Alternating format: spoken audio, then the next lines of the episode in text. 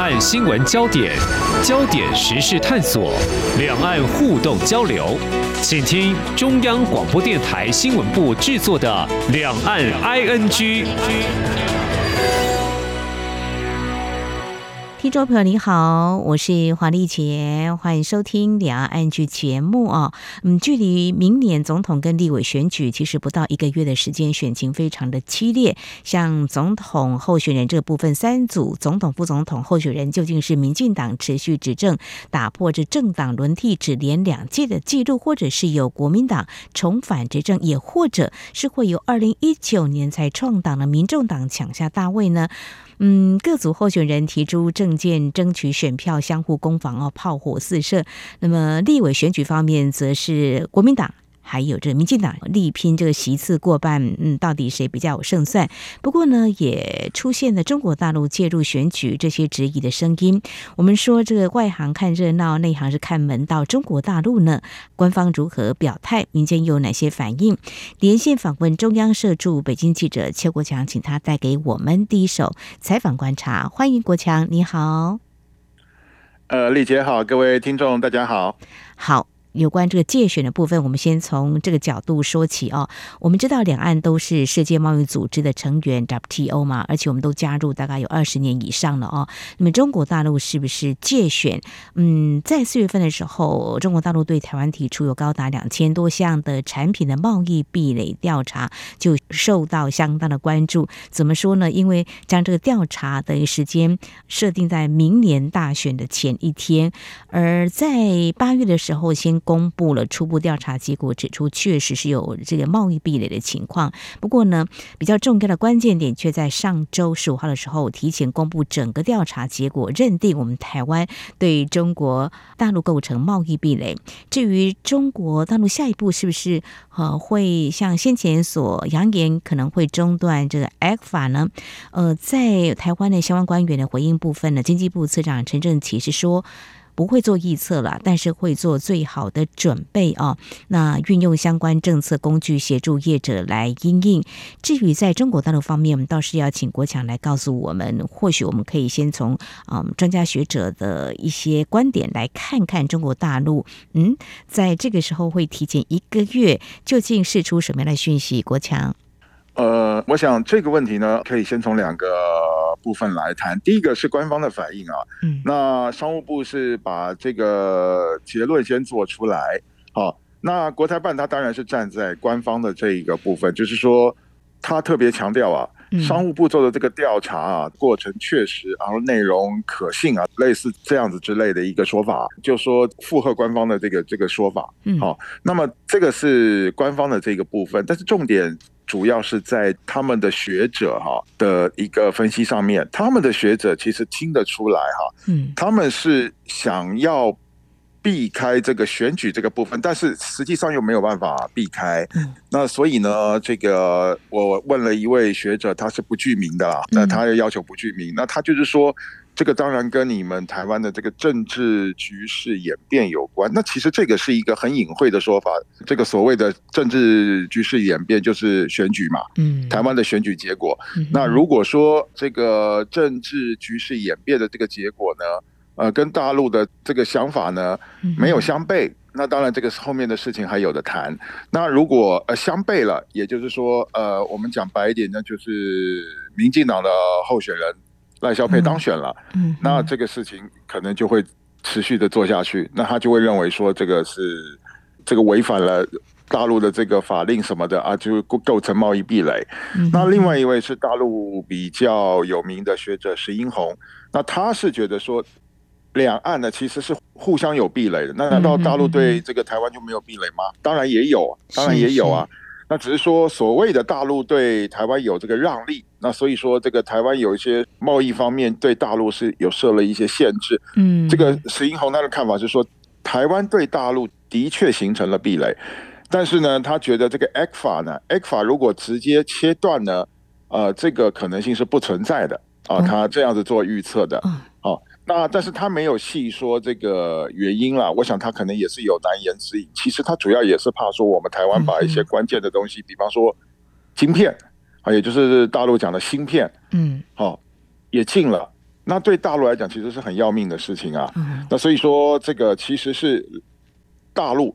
他对台湾的这个方面的这个产品的这个输入，其实他是有顾忌存在的。嗯，其实他提前一个月就做这样的一个结论，嗯嗯、这个借选的这个痕迹是很明显的，因为他需要这个一段时间来做发酵，是啊，因为他要造成台湾的工商界啊，尤其是这个制造业哈、啊、这方面的一个可能是有质疑，还有这个恐惧，还有不满的这种情绪，他需要一个时间来酝酿，所以他。特别在这个选前将近三十天的时候来做这样的一个宣布，但是呢，那其实他也留了一个余地，就是说后续呢，因为有了这个贸易壁垒，依照他们的法令还需要协商嘛。那这个协商呢，其实就是给了所谓的政治局势演变这样子的一个空间。那其实你归根结底。其实他这个就是一个很明显的介选的这一个动作，我想这是再明白不过的事情了。嗯哼，非常谢谢国强补充哦，在官方的一些结论跟认定的说法上，另外就是呃，我方对于中国大陆认定呢台湾这个有贸易壁垒的这样一个情形哦，那么官方就是我们经济部呢，一刚开始到现在都是立场一致的，愿意在 WTO 架构下来协商。那么中国大陆有所谓的贸易的相关的法规也有提到，就是说，如果被认定构成贸易壁垒，商务部会视情况采取三个情况。进行双边磋商，还有启动多边争端解决机制，以及采取其他适当措施，即使他们可用的啊、方式来解决跟台湾到底会怎么样来就这件事情做一些讨论或后续的一些啊、做法呢，都值得我们关注哦。那刚才国强告诉我们啊，会看这个选举结果嘛？好，那至于谈到这个部分，刚有触及到台商，我们就来谈几天前在北京举办的二零二三年全国台协协会长的座谈会，其实我们提到像这个了解台商的一些新生想法哈，中国大陆官方这样的做法应该是行之有年哦。不过也就这个时间点呢，我们当然关心一下，接近选举，或许也有比较多的质疑，是不是中国大陆？官方有下所谓的指导棋，媒体也会关注哦。对于这个部分的话，中国大陆官方，比如说国台办呐、啊，是不是有呃接受到我们台美的关注，或者说我主动触及到这样的议题，有做一些比较完整的说明呢？国强，呃，他的说明其实很简单，他的说法就是这个会所谓的这个。全国台商的这么一个，他们叫年会了哈。嗯。呃，这个年会呢，就是例行性的，然后就是找全中国大陆各地的这个台商组织，就是台协嘛，所谓的台协，嗯，各地的台协来北京。当然，这个主管机关是国台办嘛，国台办的这个主任宋涛会去讲话，然后他们还找了商务部啊、发改委的这个官员去做说明。嗯。那可是实际上，这个是幌子。我可以很明白的这样说，这个是幌子，因为我有跟那个其中与会的一位台商的代表，呃，私底下聊过。那这个其实他们已经说得很明白了。国台办在会中就是希望说大家回去支持，回台湾去支持这个，能够支持他们。没有明白讲说是哪一组候选人的名字，呃，这个他们很聪明，但是就是说能够让两岸关系重回这个和平发展的轨道。那这个就态度就很明显了，我们就不必多说了。那我觉得有一件事情可以拿出来说一下哈，这个是已经是白纸黑字的东西，是因为全国台协哈，就是这个整个中国大陆的台商的最高的组织哈，全国台协发了一个通知，就是给上海那边的台商，或者是说长三角那边台商，就是说大陆有一个航空公司，就一个廉价航空公司叫春秋航空，春秋航空提供明年。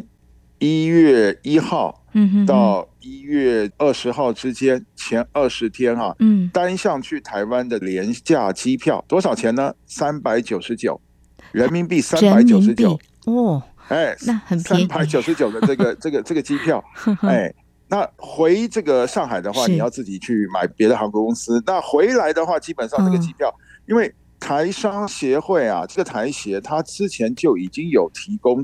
呃，两次，也就是回来投票一次，嗯，然后再加回来过年一次这种优惠票了哈。是，这个是你没有买三九九这个票的情况之下，其实很便宜，也才多少钱？才一千五六百块人民币而已。是，哎，那他又推了一个单项三百九十九块，那你再回程，那基本上你回程你再买个票，相信也不会说贵到哪里去。对，那你这三百九十九，你简直比从上海搭高铁到北京还要便宜啊！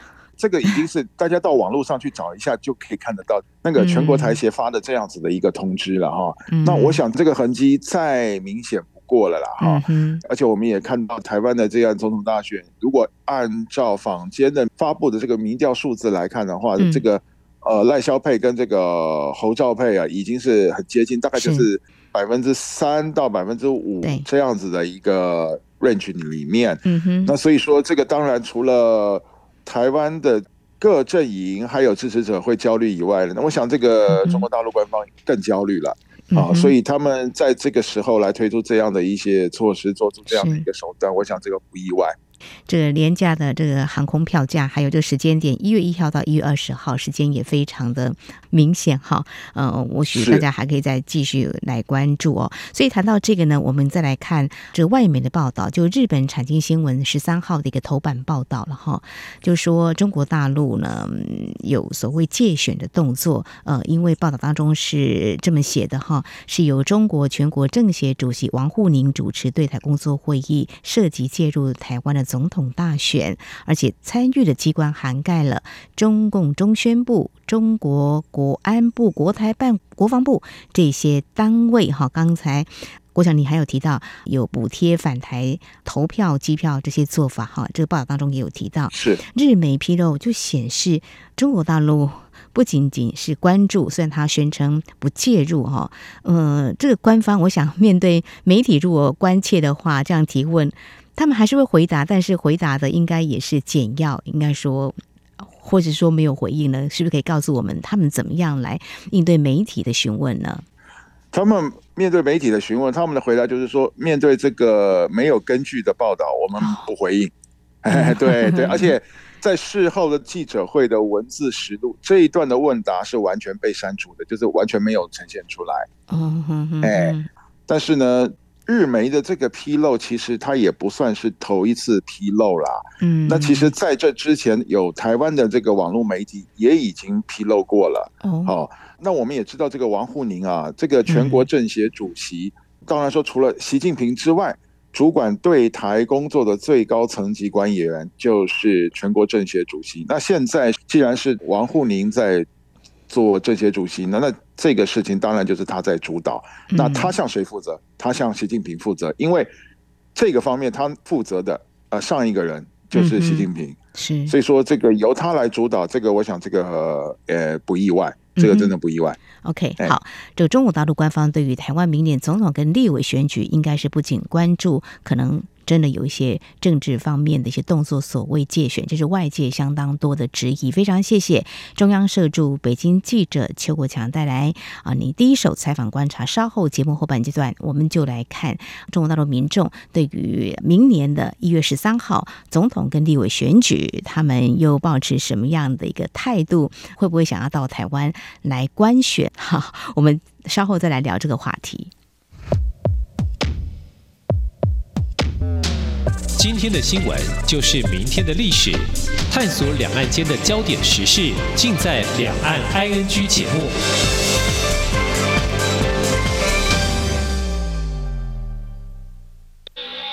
这里是中央广播电台台湾之音。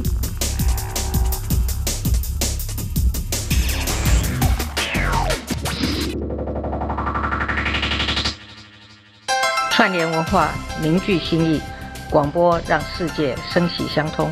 您现在收听的是中央广播电台，我是蔡英文，祝 RTI 央广九十五周年快乐。这里是中央广播电台，听众朋友继续收听的节目《两岸 ING》节目连线人在北京的中央社驻北京记者邱国强。接下来我们要来谈的是啊、呃，有关台湾的总统的选举这个部分，我们也来关注中国大陆民众的一些看法。关注的面向。其实我们知道，大概从一九八七年台湾开放前往中国大陆探亲之后，两岸互动交流大概除了官方之外，领域可以说非常的广泛。不过呢，这个不容否认。开放政策还是时松时紧的哦。就以观察选举来说，多年前就已经开绿灯，就说，呃，他们是可以到台湾来观选的哦。我自己曾经就有机会在采访一些座谈会当中看到或听到来自中国大陆或者是香港的学者专家或者是媒体记者啦，会谈他们的看法。不过呢，大概比较近的话，我们从二零二二年来看，当时的这个九合一的选举。可以说，可能亮红灯就喊卡。今年一样没有放行，因为陆委会在七号时表示，到当天为止没有接获任何大陆官选团到台湾来官选的一个申请哦。我想这是嗯过去没有过的现象，所以我们的发言人就说，据了解，主因在于中共拒绝放行。其实谈到这里，我要说的是，中国大陆其实是错失相互观摩的好机会，因为。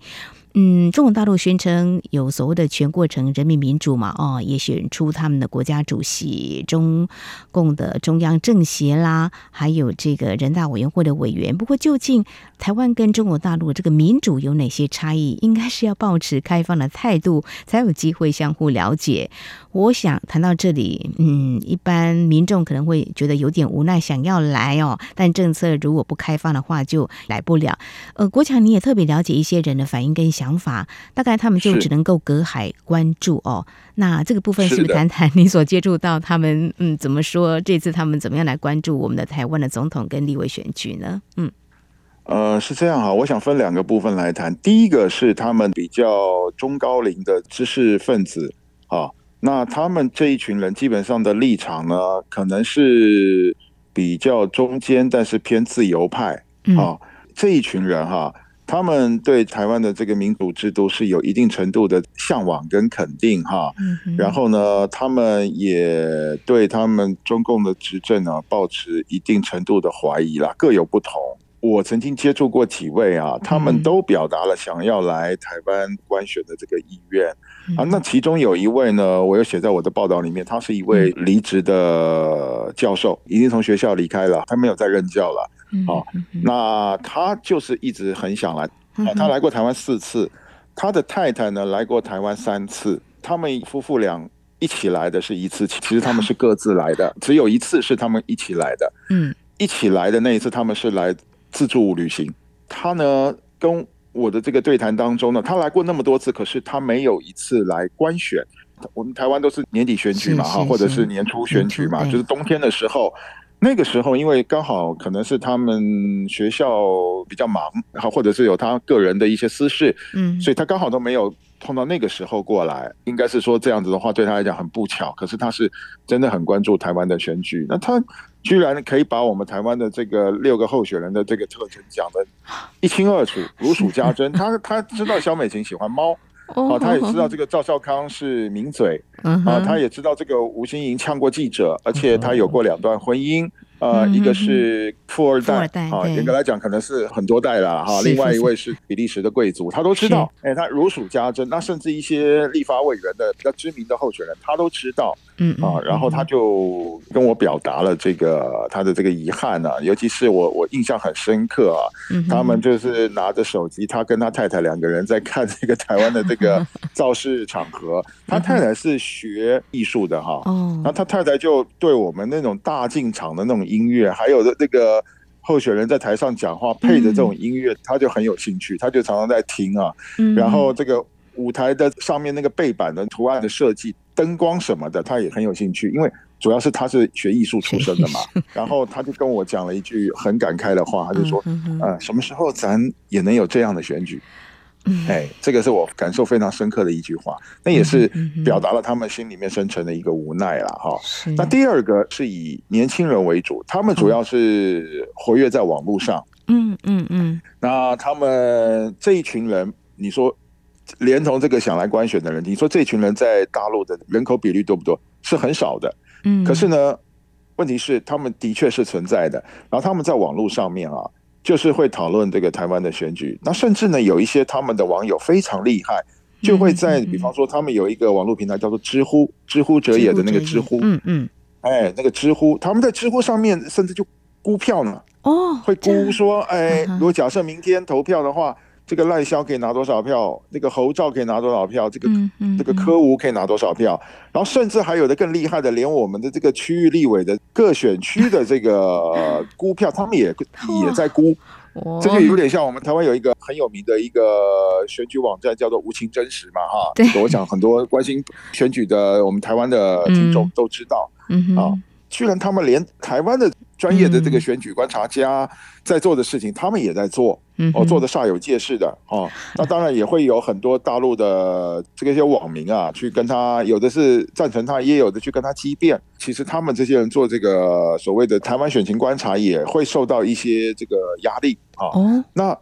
哎，也会有一些压力的，对他们有一些可能在这个文章更新方面，可能就会有点就是出不来，哎，就是出不来这样的情况哈。啊，但是目前还存活着啦，这些文章你在这个知乎上面都还看得到，或者在微信上面，其实你都还看得到。好，那我有访问到一个年轻人，这个年轻人是我好几年前就认识，那个时候他还在念研究所，呃，他就是一直很关注台湾的这个政治演变，然后他对台湾的选情呢，他也有自己的一套，除了选举，还有这个政治情势，他也有自己很特殊的一套看法。他的立场也不算是所谓的小粉红，他也不是所谓的呃那种自由派啊，他们就是网络俗称的这个反贼，都不是啊。他有他自己很独特的一个看法。我跟他也聊了一下，他也跟我说，就是呃，其实呢，这些关注台湾选举的这些年轻人里面啊。其实不见得都是自由派，其实有相当一部分人反而是小粉红，为什么呢？因为他其实是借由观察这个台湾的选举跟政治情势啊，嗯嗯啊，来作为他的这个谈资啊，这他谈话的这个内容啊，他谈话的这一些根据，他是从这些里面来挑毛病，然后来找出可以支持他的这个理论的这样子的一个心态在里面。这些人小粉红，甚至其实他可能就是一种所谓的。武统论的这个支持者啊，其实我们知道，这个来台湾观选最有名的一个人就是大陆的那个武统学者，叫李毅嘛。是的。那其实他能够来，他二零一六年来，是因为他是跟着美国的观选团过来的。嗯哼。哦，他是跟着美国的那些华人的观选团过来的。嗯。回去之后，他就写了文章，从此一炮而红。嗯。好，他是这样子，所以对台湾大选有兴趣的这些人，不论是官选或者是在网络上关注这些台湾的选举讯息，其实并不见得他们立场都是反共的哈。其实也有一些是亲共的，嗯或者是像这种小粉红或老粉红这样子的。然后，呃，我顺便我也知道的就是说，今年哈，除了中国大陆的有兴趣的人，当然没有办法来观选，但是我知道的是从呃日本、美国、加拿大这些地方来观选的是有的这些。旅居在这些海外的这些大陆人还是有，还是有一些人，甚至他是那个 YouTuber，嗯，他在网络上面是有一定名气的 YouTuber，啊，他可能在台湾期间，或者是说他回到他的那个居住国家之后，他可能就会做一系列的这种报道，在他的这个自媒体的频道上面，哦，那也许到时候可能就会引起更多的海内外的这些中国大陆的民众啊。做关注，那当然也会有不同的这个反应了。但是最起码可以证明，就是说台湾的这个大选啊，嗯哼，真的是有一群，我不敢说这个人数很多了哈，嗯，但是数量不会说很少的这样的一群这个大陆民众啊在关注。我觉得这个是可以给他们一些算是一个启发啊。当然他们可能会有不同的解读，但最起码就是回到我刚刚讲的那位离职的学者他讲的，就是。呃，他有跟我讲一句话，另外一句话就是说，至少可以看得到的是，台湾的这些领导人是用选民一张张的选票选出来的，是不是用举手举出来的。没错，嗯，这是两岸民主很大的差别哈。呃，是，谢谢。国强特别去了解了中国大陆民众哈对台湾呃选举的一种态度，呃，有些是真的很向往自由民主台湾的选举啊。像过去几年有中国大陆的学生到台湾来念书，其实曾经有这样说了，他们不会去参加一些造势的场合，不过有时候就是还难免会有这个机会路过，也是会很关心啊，这个台湾的选举到底是。怎么样的一个情况？就是啊，陆生以前在节目当中，我私底下有时候会聊，就像往台湾的自由、民主跟选举的这种方式，还有造势场合哈。呃，那至于刚才你所提到小粉红的这种，呃，可能会。搜集更多选举的相关内容哈，但是未来在政治上会怎么样来运用影响呢？我想这也是值得我们关注的。好，其实最后呢，我也分享一下哈，我真的很讶异啊，就是台湾的啊总统跟立委选举哈，国强所提到的这些人士哈，他们这么的关注哦，像副总统他们的一些特色，在今年也是备受关注的哈。像刚才你有描述说，每一张票都是这样握出来，有没有兑现？你的证件呢，都是这样选出来的哈。我记得，呃，曾经啊，就是肖美琴在二零零八年的时候，那时候她在力拼这个党内选举初选的时候啊，有一次我骑着摩托车在。停等红灯的时候啊，他来啊跟我拜票。其实我并不是台北市民，可是那张手握得很有力，我对他印象非常深刻。当然，记者的采访的过程当中，曾经在立法院的外交委员会，我觉得他问政很犀利，也很专业哈。这是这个呃赖萧佩这个萧美琴驻美代表，现在当赖清德的副手、副总统的候选人。另外，赵少康就是侯康配哈，呃，国民党这个部分啊，其实我自己也会听。听赵少康的节目哈，所以这个名嘴呃，其实他说他也不会当一个没有声音的副总统哈，蛮有特色。另外，郭强你有提到的，就是民众党的总统的候选人柯文哲找来这个吴新盈哦，那其实他最近去参加这个 COP Twenty Eight，他的参与国际的事务，我想也是嗯，柯 P 呢特别找他来搭档，我想都。相当有他们要为国服务的这一片热情。好，我想在今天我们针对这有关中国大陆对台湾的总统、立委选举，官方怎么样的回应，外界质疑介入，而且，嗯，中国大陆民众又是怎么样来看台湾的这样的选举？非常谢谢中央社驻北京记者邱国强带来你第一手的采访观察，非常谢谢国强，谢谢，谢谢丽姐，谢谢各位听众。好，那么台湾明年一月十三号的总统跟立委选举，不只是中国大陆关心关注，连外媒也非常的关注。那么最近有十多家媒体，特别是欧洲呢，以观选团的形式访问台湾一周，他们走进了蓝绿各大竞选场合。呃，除了台湾之外，也会到外岛啊。他们看的是什么呢？其实欧洲原本对于台湾的选举，或许以前不是那么的有兴趣，但是呢，我们的媒体呢也请教了来自匈牙利的一名记者，呃，他就说了，来台湾观选，其实他说在匈牙利，台湾不是主要议题，我们也没有总统选举。我们内阁制，嗯，其实就不太一样，是很大的差别。但是就是来看看台湾的选举到底有哪些值得关注，特别是也许如果我们把台湾放在最近的几个啊、战争的这样一个国际政治的焦点，就是俄乌战争，其实也有外媒呢，他们会特别提到为什么要到马祖去呢？嗯，也因为台湾的处境实在是有鉴于乌克兰这样的情势。是哦，这个战争意识是不是嗯会升高，就受到境外势力的影响？这也是他们来到这里想要了解台湾人究竟有哪些忧心。另外，有捷克智库的一些成员特别聊到呢，嗯，发现呢。蛮少人了解台湾的历史或者台湾跟中国的关系，希望嗯有更多欧洲媒体能够报道台湾。当然，除了短暂一周的一个停留观选，也有长期驻点在台湾的哦。像澳洲有一名记者就说，在澳洲大家对台湾跟中国的事情是有兴趣的。这位记者在台湾待了四个月了，他说一共会在这里待上。八个月，所以不管是短期的观选，或是长时间的观察，这场明年一月十三号台湾总统跟立委选举的确引起外界相当的关注。节目也会持续来关心选举的议题。好，以上就是今天两岸 ING 节目，非常感谢听众朋友您的收听，华丽姐祝福您，我们下次同时间空中再会。